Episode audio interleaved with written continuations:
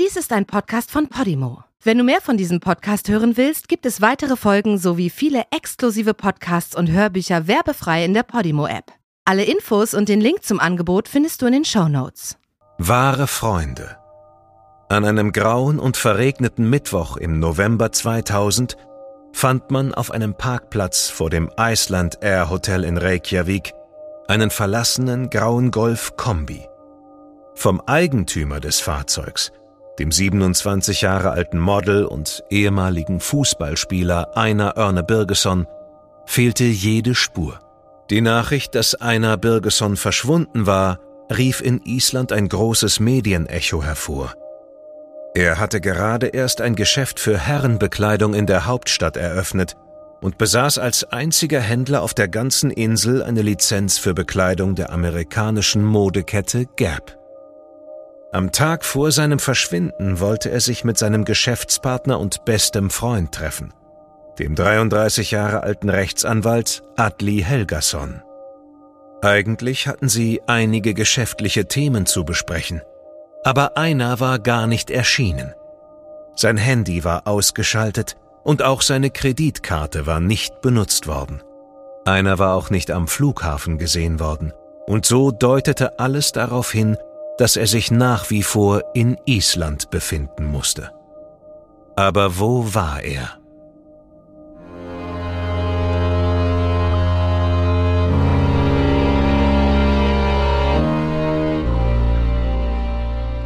Du hörst Morden im Norden. Eine Podcast-Serie über einige der aufsehenerregendsten Mordfälle Skandinaviens. Was du hier gleich hören wirst, beruht auf einer wahren Begebenheit. Recherchiert und nacherzählt von Janne Orgor. Diese Nacherzählung basiert auf der Berichterstattung diverser Medien zum Sachverhalt dieser Tat. Einige Details wurden ausgelassen und von der Beurteilung des Verbrechens und des Täters sehen wir ab, weil ein Urteil bereits durch die Justiz gesprochen wurde. Bedenke bitte, dass einige der hierin geschilderten Details starke emotionale Reaktionen hervorrufen können. Besonders deshalb, weil es sich um das Leben und den Tod von echten Menschen handelt.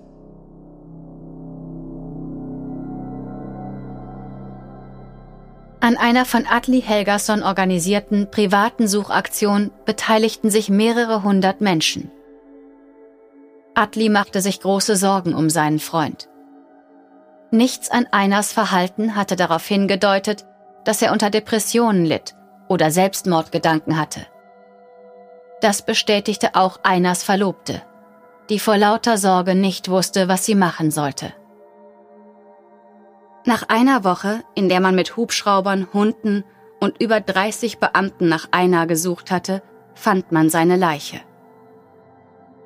Sie lag in einem erkalteten Lavastrom in der Nähe von Grindavik wenige Kilometer außerhalb Reykjaviks und nicht weit von der berühmten Touristenattraktion Blaue Lagune entfernt. Eine Obduktion sollte die Todesursache klären. Es lag auf der Hand, dass es sich weder um Selbstmord noch um einen Unfall handelte.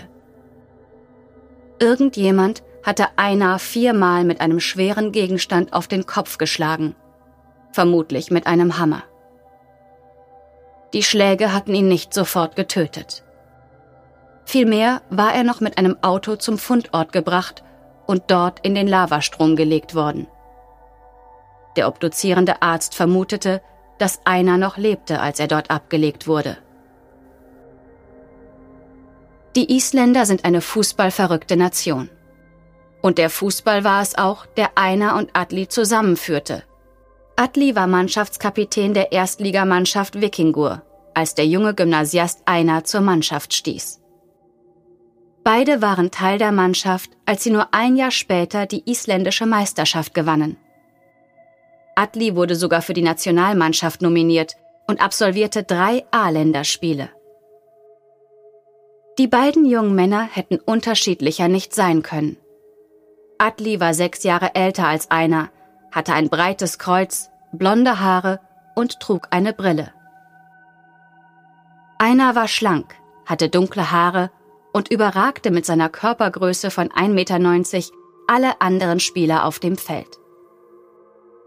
Aber diese Gegensätze verhinderten nicht, dass sich zwischen den beiden eine enge Freundschaft entwickelte. Einer war extrovertiert und bekannt für sein lautes Lachen. Er kam aus einer glücklichen Familie und war der jüngste von drei Geschwistern. Er wurde von allen geliebt und nachdem er die Wahl zu Islands Sportler des Jahres gewann, nahm seine Modelkarriere an Fahrt auf. Als einer 24 Jahre alt war, wurde er von einem norwegischen Team verpflichtet, aber nach einer schweren Verletzung musste er schon früh seine Fußballschuhe an den Nagel hängen. Seiner Karriere als Model hatte es indes nicht geschadet und er eilte von einem Karrierehighlight zum nächsten. Atli war weniger ein Draufgänger. Er hatte eine schwierige Kindheit und war das vierte von sechs Geschwistern. Sein Vater war ein alkoholabhängiger Bankbeamter, der in seiner Freizeit Fußballspiele pfiff. Er beging Selbstmord und einige Zeit später verlor Adli zudem einen seiner großen Brüder, der auf der Flucht vor der Polizei mit seinem Auto verunglückte. Bereits im Alter von 22 Jahren wurde er zum ersten Mal Vater. Vier Jahre später schloss er sein Studium ab und wurde Rechtsanwalt. Er war ein ernster und hart arbeitender junger Mann und fand schnell eine gute Anstellung. Atli und Einar wohnten in Kopavogur, der zweitgrößten Stadt Islands, nur wenige Kilometer von der Hauptstadt Reykjavik entfernt. Doch Atli gelang es nicht, sich von seiner schweren Jugend zu befreien und geriet auf die schiefe Bahn. Sein Drogenkonsum nahm stetig zu und schließlich musste er seinen Job kündigen und einen Entzug machen. Aber seine Freundschaft zu Einar überstand auch diese turbulenten Jahre. Als Atli allmählich wieder die Kontrolle über sein Leben gewann, gründete er seine eigene Kanzlei und spezialisierte sich auf Nachlassangelegenheiten. Zur gleichen Zeit hatten die beiden Freunde die Idee, ein Geschäft für Herrenbekleidung zu eröffnen. Anfang des Jahres 2000 konkretisierte sich ihr Plan, das einzige Geschäft auf Island zu sein, das Kleidung der amerikanischen Marke Gap verkaufte. Schon vor der Eröffnung herrschte reges Interesse der Einwohner Reykjaviks und der isländischen Medien. Die beiden Freunde investierten einen hohen Betrag in die Lizenz und die Einrichtung des Geschäfts. Am 1. November 2000 war es soweit und sie öffneten zum ersten Mal ihre Türen. Als einer am 8. November verschwand, war Adli der Erste, der eine Suchaktion organisierte und Familienmitglieder und Freunde animierte, sich an der Suche nach einer zu beteiligen. Genau eine Woche später, am 15. November 2000, wurde Adli wegen des Verdachts, einer ermordet zu haben, verhaftet und angeklagt. Seine Wohnung und seine Geschäftsräume wurden durchsucht und zahlreiche Dokumente und Computer beschlagnahmt.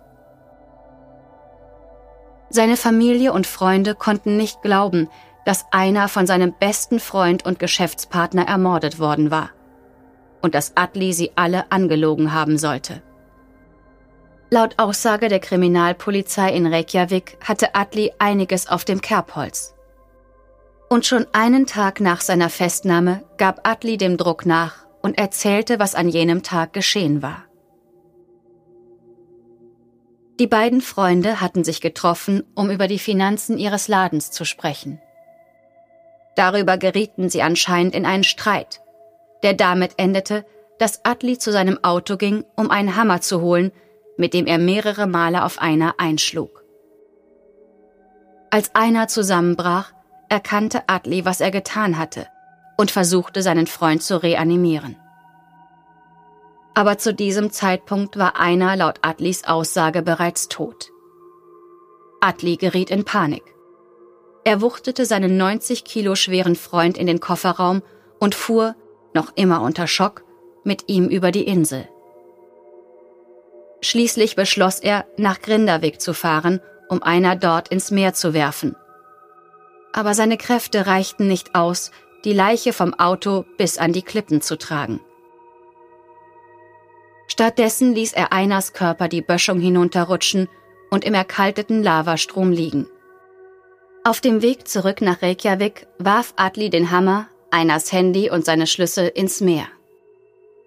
Adli legte ein Geständnis ab und führte die Ermittler an die Stelle, an der er Einer die Böschung hinuntergestoßen hatte. Um drei Uhr nachts gelang es den Polizisten endlich, die Leiche zu bergen. Die durch den Hammer verursachten Verletzungen deuteten auf einen vorsätzlichen Mord hin, und die Polizei hatte den Verdacht, dass Adli noch viel mehr auf dem Gewissen hatte. Sie warfen dem Anwalt auch Betrug und Unterschlagung vor. Im vergangenen Jahr, 1999, war Adli in acht Fällen zum Nachlassverwalter ernannt worden. Die Polizei beschuldigte ihn, mehrere hunderttausend Kronen in die eigene Tasche gesteckt zu haben. Die weiteren Ermittlungen brachten zum Vorschein, dass es auch um die Finanzen des gemeinsamen Geschäfts schlecht bestellt war. Es stellte sich heraus, dass in der Kasse der beiden Freunde eine Lücke von mehr als sechs Millionen Kronen klaffte. Einers junge Verlobte und seine Familie forderten hohe Millionenbeträge als Entschädigung, die ebenso wie die Betrugsanschuldigungen, die sich ebenfalls auf mehrere Millionen beliefen, gegen Adli vor Gericht gebracht wurden. Im Mai 2001 waren die Ermittlungen abgeschlossen und das Gericht in Reykjavik erhob Anklage. Zu diesem Zeitpunkt hatte Adli bereits mehr als ein Jahr in Untersuchungshaft gesessen und sich bereit erklärt, vor Gericht seine Version der Ereignisse an jenem Abend zu schildern. Den Anwesenden im Gerichtssaal lief ein kalter Schauer den Rücken herunter, als die Staatsanwältin Sigrid Thur Josefsdottir erzählte, dass einer noch lebte, als er in den Lavastrom geworfen wurde. Und dass viermal mit einem Hammer auf ihn eingeschlagen worden war also häufiger als Adli während der Vernehmung eingeräumt hatte. Das Gericht hörte auch den Arzt an, der die Obduktion durchgeführt hatte.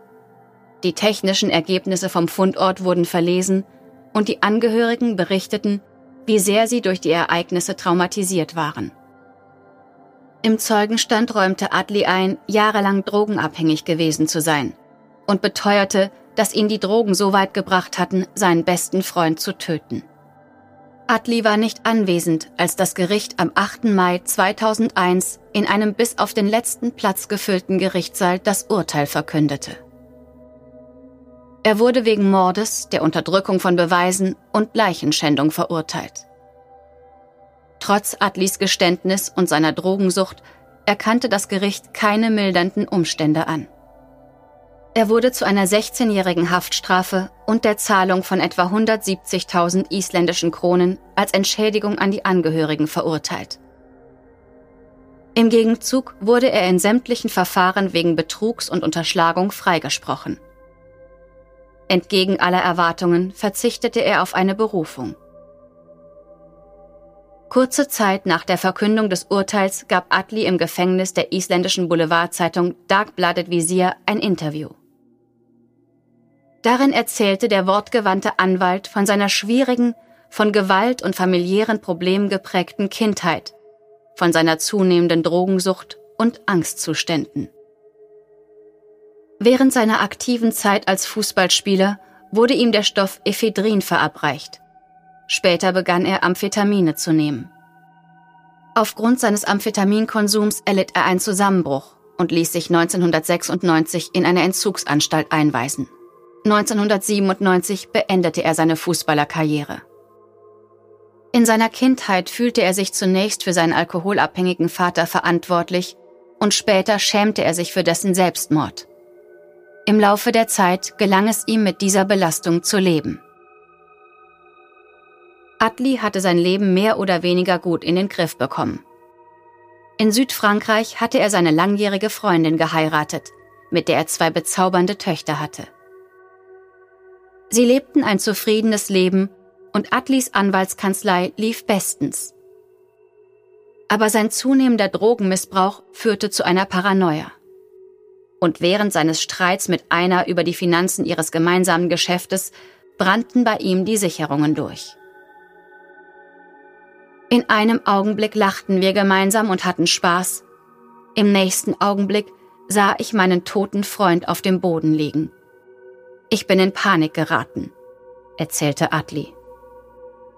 Im Gefängnis wurde Adli mit seiner Drogensucht konfrontiert und er dachte daran, Selbstmord zu begehen. Er schob diese Gedanken jedoch zur Seite und schrieb ein Buch über seine Abhängigkeit. Der Erlös aus seinem Buch wurde an Wohltätigkeitsorganisationen gespendet, die sich für die Opfer von Drogenmissbrauch engagierten. Atli sagte, dass seine furchtbaren Erfahrungen wenigstens anderen helfen sollten. Im Laufe der Jahre gab er zahlreiche Interviews, in denen er darum bat, kein Mitleid mit ihm zu haben. Die Zeit im Gefängnis nutzte er, um weiter zu studieren und kämpfte gegen seine Drogensucht. Sowohl seine Frau als auch seine Töchter besuchten ihn im Gefängnis. Das Einzige, worüber er sich beklagte, waren die kurzen Besuchszeiten. Als er fünf Jahre seiner Haftstrafe verbüßt hatte, starb Adlis Großmutter und ihm wurde gestattet, an ihrer Beerdigung teilzunehmen. Diese Nachricht führte zu großem Unmut unter den Isländern. Adli wurde unter anderem an einer Tankstelle gesehen, als er Süßigkeiten für seine Tochter kaufte. Und der Gefängnisdirektor musste sich später für den Freigang rechtfertigen.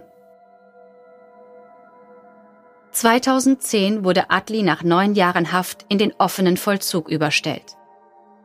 Er begann in einer Anwaltskanzlei zu arbeiten und nach einigen Jahren wurde er Teilhaber der Kanzlei Versus. Während seiner Haft hatte Adli immer wieder betont, dass er mit seiner Familie ins Ausland gehen würde, wenn er endgültig freigelassen wird. Das ist kein Geheimnis.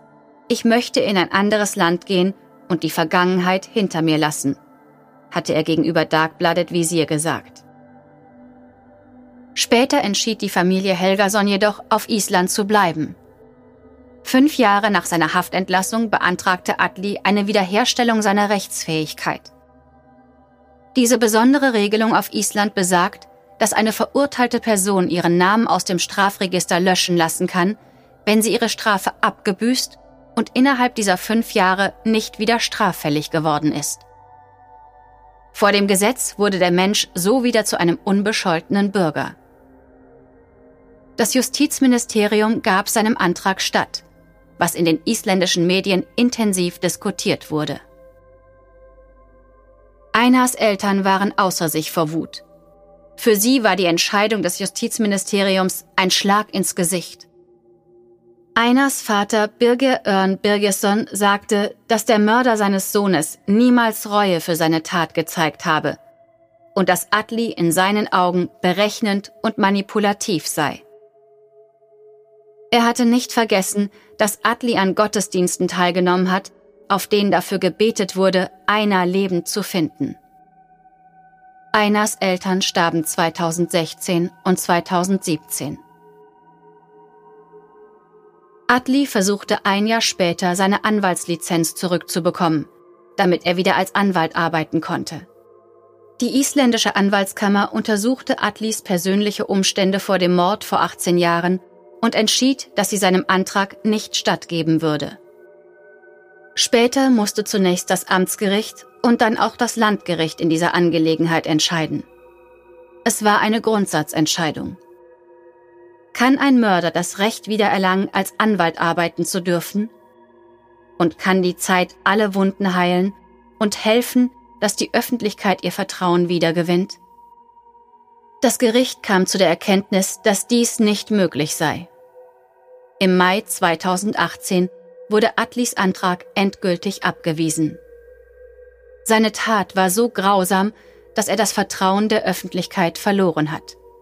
Vielleicht für immer.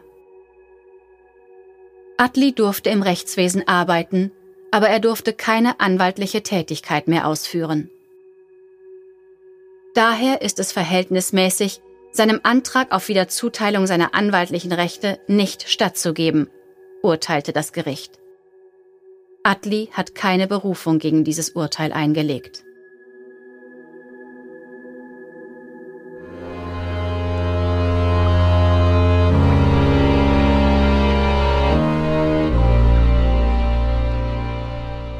Die deutsche Fassung der Serie Morden im Norden ist eine Produktion der Fritzton GmbH im Auftrag von Podimo. Übersetzung Nadine Bär. Überarbeitung und Regie Peter Minges. Gesprochen haben Marike Oeffinger und ich, Sascha Rotermund. Aufnahme und Nachbearbeitung Christopher Gropp und Niklas Schipstadt. Projektleiter Lennart Bohn.